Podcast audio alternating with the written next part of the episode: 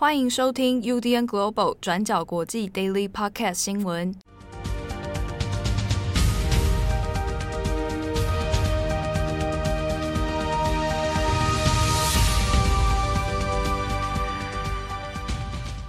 Hello，大家好，欢迎收听 UDN Global 转角国际 Daily Podcast 新闻。我是编辑七号，我是编辑慧仪。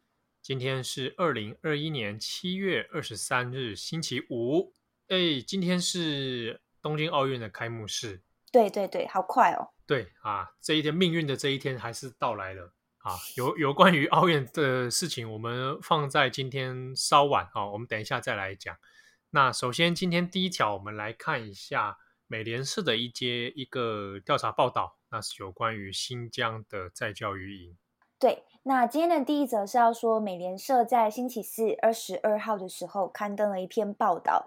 那这篇的报道内容呢，主要就是关于新疆最大拘留所内部的一个状况。我们稍微跟大家提一下这篇报道的内容是什么。那么，美联社的记者呢，是在今年四月二十三号的时候获得了允许，然后可以参观新疆最大的拘留所。那这个号称最大的拘留所，其实是位于新疆达坂城区，全名叫做乌鲁木齐三号拘留中心的一个地方。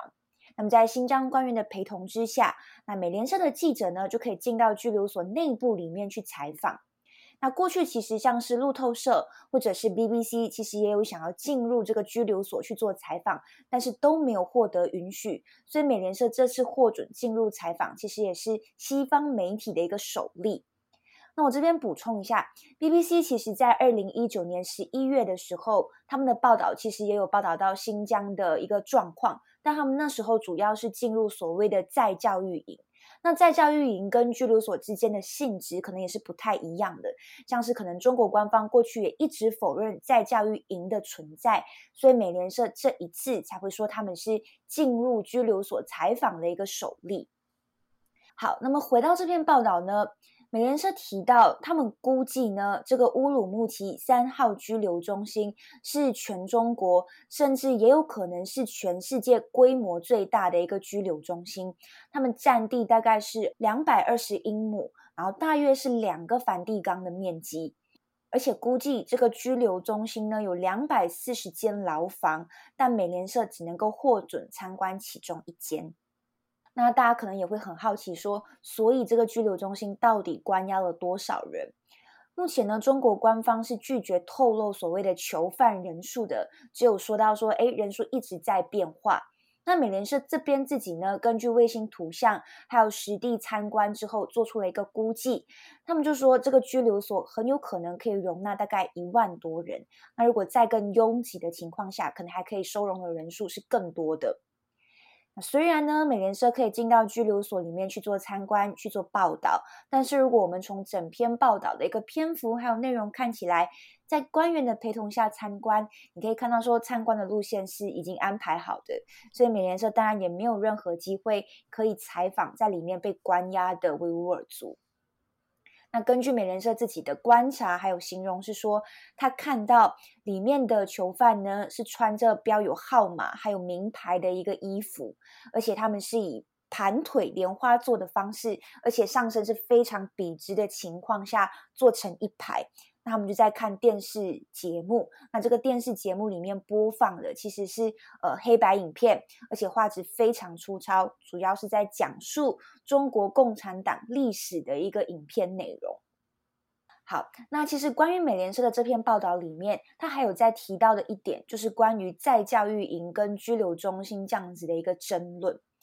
美联社这边是说，他这一次参观的乌鲁木齐三号拘留中心。它的前身其实是叫做乌鲁木齐职业技能教育培训中心，也就是我们所认知的再教育营啊。那这个教育培训中心呢，它其实是在二零一九年之后改名成现在的拘留中心，甚至还扩建了大概一点六公里长的一个规模。那美联社原本在四月就是到这个拘留中心的时候，他们就问官方关于这样子的一个说法。但是官方就否认说，这根本不是所谓的在教育营，那一直撇清跟在教育营之间的关系，只有提到说这边本来就是拘留中心，没有所谓在教育营的说法。那我们都知道，说中国当局过去一直以反恐的名义去拘留这一些维吾尔族或者是少数民族，把他们关进所谓我们认知的在教育营里面。那甚至呢，也有人把他们形容成是一个非常残酷的集中营。所以面对这样子的一个说法，中国官方过去他其实是一直否认有所谓再教育营的存在。那后来在国际媒体或者是西方的一些猛烈抨击之下，他们在二零一九年的时候就表示，在再教育营里面所有的关押的人士都已经离开了，都已经毕业了。那么后续呢，在呃很多西方媒体一直追踪的情况下，中国外交部发言人在今年也也有再次回应说，其实新疆根本不存在所谓的在教育营。那在中国的语境里面，他们都把他们称为依法设立的职业技能教育培训中心。那虽然是这样子的一个说法，但是从美联社报道这一篇研判来看，北京当局他们宣称已经关闭不存在的在教育营，到现在呢，有些是已经被改造成拘留所了。像是路透社呢，在二零一八年九月拍摄到的照片就显示说，美联社这次参观的拘留中心，它过去确实就是叫做技能教育培训中心，而且当时候。在这边的一个建筑承包商就表示说，以前在这里的学生全部都变成了囚犯。但是按照我们自己所理解的方式，也是中国官方一贯的说法，那他当然是完全否认这样子的存在，否认这样子的一个说法的。那中国官方为什么要这么做？为什么要把所谓的在教育营改成拘留中心呢？美联社这边的说法是因为。在教育营呢，它其实是一个临时的一个状态。那官方就会希望把这个所谓临时的在教育营，把它转变成一个更永久、也有所谓法源依据的监狱跟看守所。那这是美联社的说法。那其实关于新疆集中营或者是在教育营的报道，过去西方媒体其实也有做了很多深入的分析，像是到底规模有多大、受害者的证词，然后到底有多少呃关押人数等等。那我们这边最后特别跟大家补充一下，今年获得普利兹的一个奖项。那 BuzzFeed News 呢，在去年八月的时候，有刊登了六篇专题报道，是关于新疆在教育营的一个报道。那当时候，这个记者呢，除了采访二十位过去曾经被关押的囚犯，到最后呢，还是运用了所谓的卫星影像还有建筑专业来做报道。最后就在今年获得了普利兹的国际报道奖。我们今天要跟大家介绍的呢，是跟这次跟 BuzzFeed New 合作，也一起拿下普利兹奖，成为第一个得奖的建筑师。那这建筑师是来自英国，他的名字叫做 Alison Killing。那根据他自己有建筑背景的一个专业呢，他认为说新疆可能至少一千两百座集中营。但是因为外界目前可能所认知到或者是得到的资讯大概是只有一百多座，所以到最后这个 Alison Killing 就决定呢，利用空拍来找出更多的线索。那他们怎么做呢？他们是利用 Google 还有其他单位的空拍照片，然后再根据中国百度上面的新疆空拍照片去进行比对跟辨识。那像是在百度地图上面，他们其实会掩盖一些敏感的资讯。那 Alison Killing 呢，先运用这个办法呢，先筛选出可能大约五百万个地点，然后再根据一些可能特征，像是你的集中营里面可能需要水电或者是道路等这些必要设施，再利用这些线索把它聚焦成五万个可能集中营会所在的位置，再根据这些地点去做逐一的检查跟对比。那到最后呢，再根据可能媒体的报道，或者是政府招标文件上面的一些资讯来做对比跟验证，然后在去年八月就发布了一系列的相关报道，列出证据确凿的两百六十八个集中营。那在报道刊登之后，他们又找到了将近一百个集中营，然后这样子的一篇报道也就获得了奖项。其实在，呃这个报道发布之前，Alison Killing 又把相关的资料提供给中国政府，然后询问中方的意见啊。但是中国政府呢，一样还是说这就是毫无根据的谎言啦。好，那么以上就是关于美联社跟最后跟大家补充的普利兹报道的一个奖项。那大家有兴趣都可以去找相关的报道来看。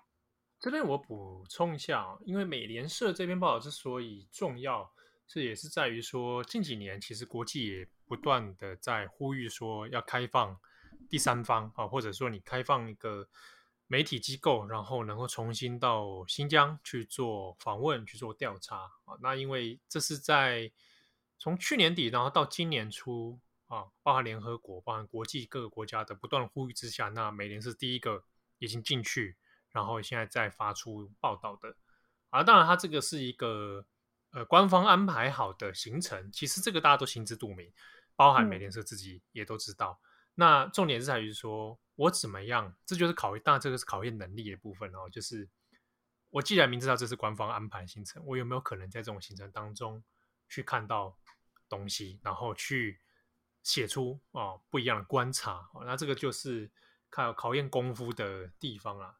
所以他这次报道其实蛮值得大家可以去看的。好，那这边讲到说，补充一点，就是中国官方的回应当中一直会否认。啊，那。大家可能会觉得奇怪，为什么那个报道一直出来，然后你还一直否认，那否认到没完没了，对不对？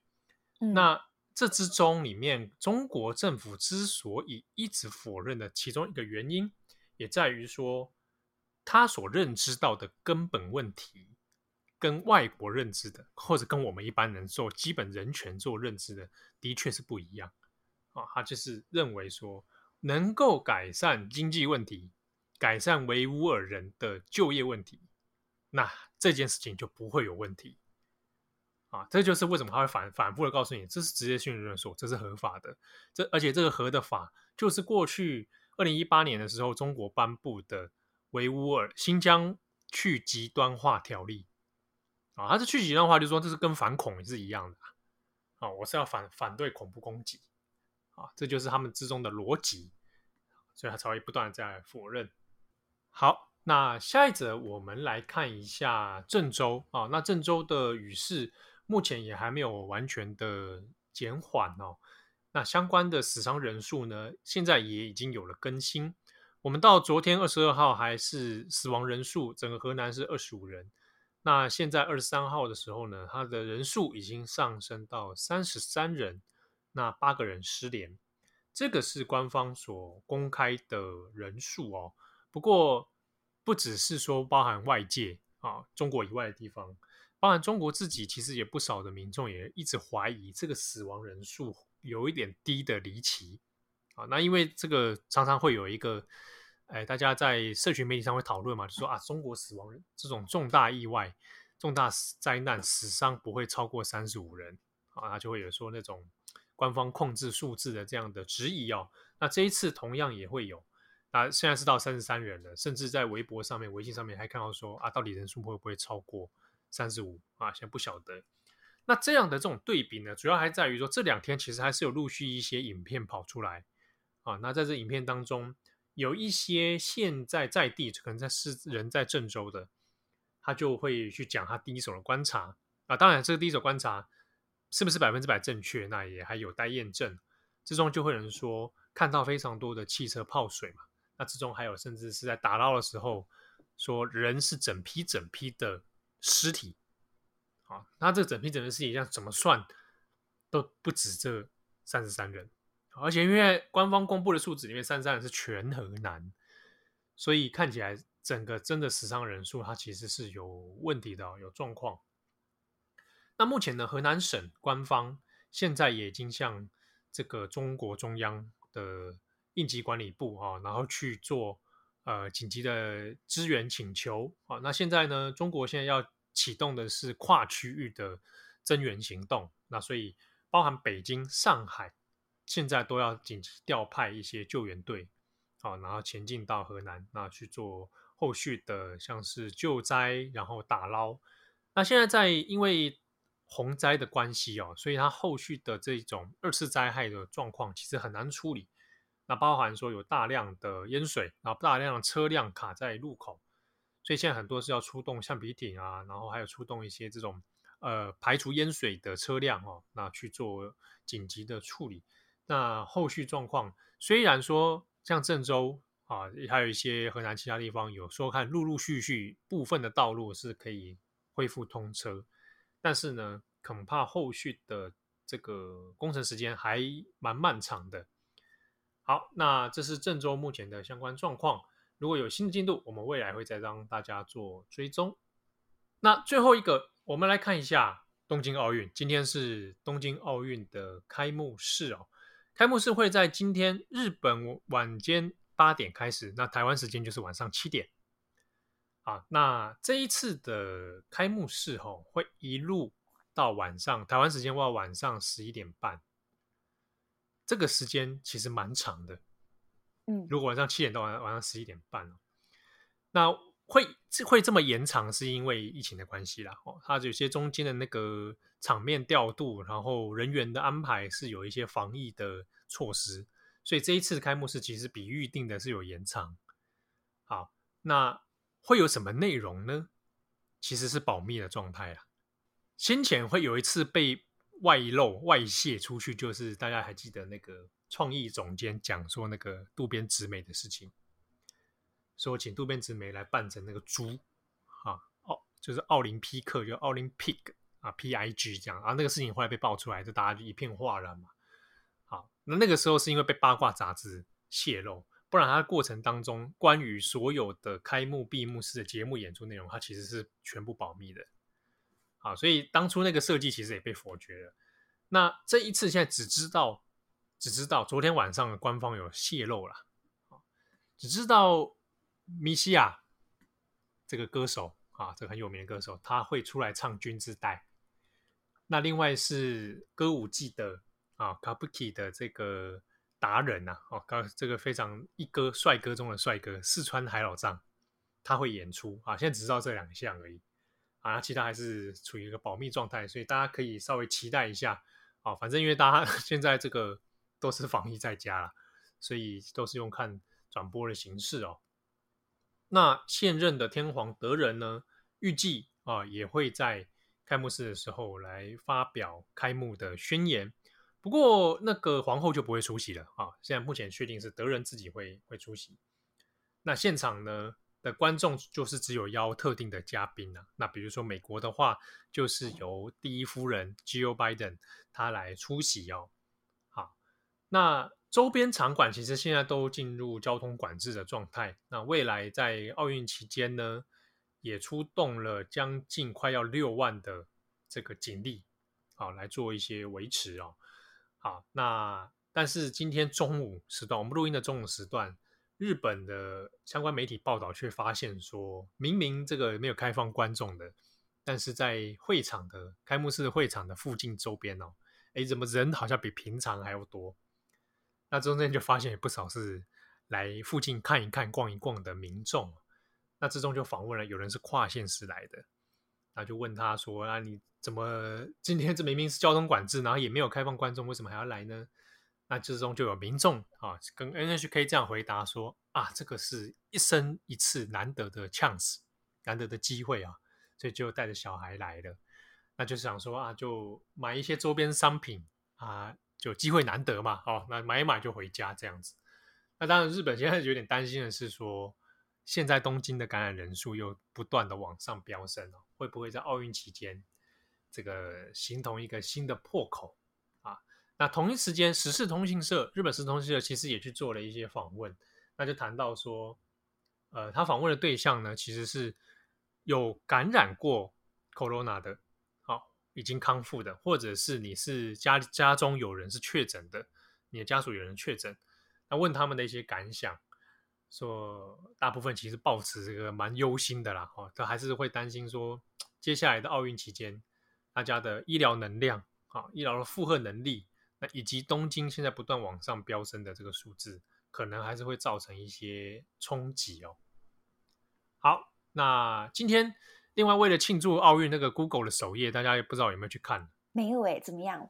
今天 Google 首页非常之用心，可以玩，就是他做了一个游戏。那他有点是致敬日本的这个电玩游戏啦，所以他用一个那个八 bit 的这个风格做了一个网页游戏，可以玩，而且 玩的蛮久的。就他可以，而且他还做了动画，就是日本这种日式的动画，然后。在每个关卡里面都会有过场动画，然后他这个首页游戏居然还支援手把，哎，讲的好像我早上都在玩这个啊、哦。对啊，抓到了，各位，大家可以去玩一下，因为它就是有各个呃运动项目的游戏可以来玩。Google 的游戏部门是还蛮厉害的，必须说，而且感觉他为了这事情真的是做了很久啊。有兴趣的朋友，今天 Google 的首页还蛮有话题性的，可以去看看，来玩玩看啊。好，那感谢大家收听，我是编辑七号，我是编辑惠仪，我们下次见喽，拜拜。感谢大家的收听，想知道更多详细内容，请上网搜寻转角国际。